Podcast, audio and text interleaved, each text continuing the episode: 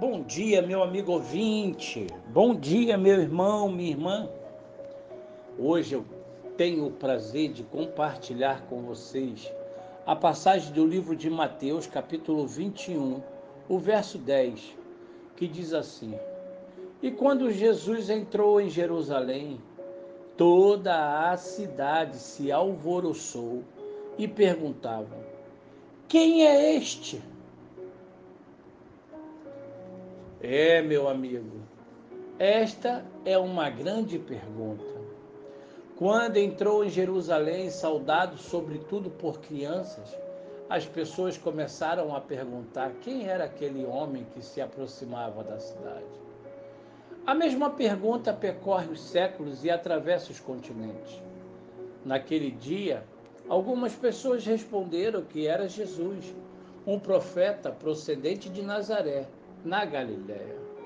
Desde então, muitas têm sido as respostas.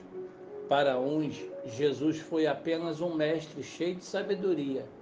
Quem ouve seus conselhos terá uma vida melhor. Para outros, Jesus foi tão somente um líder exemplar que mostrou com a sua morte que devemos ser solidários para com todos.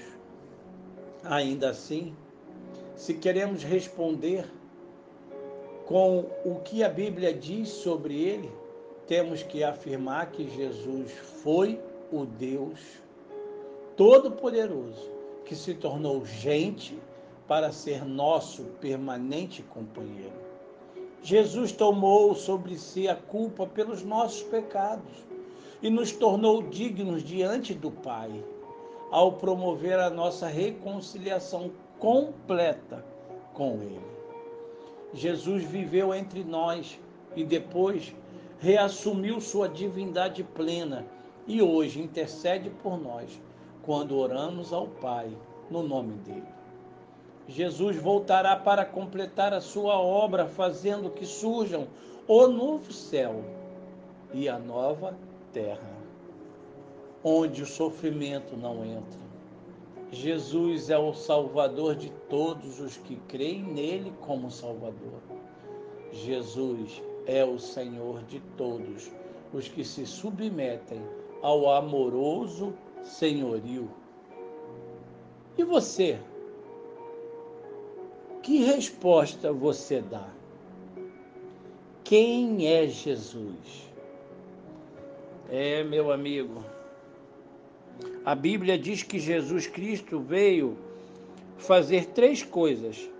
Ele veio para perdoar meu passado, dar-me um propósito para a vida e um lar, um novo lar.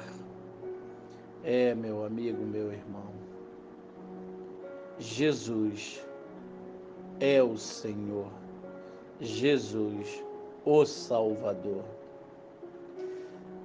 Sim, para tanto, que Deus te abençoe, que Deus te ajude.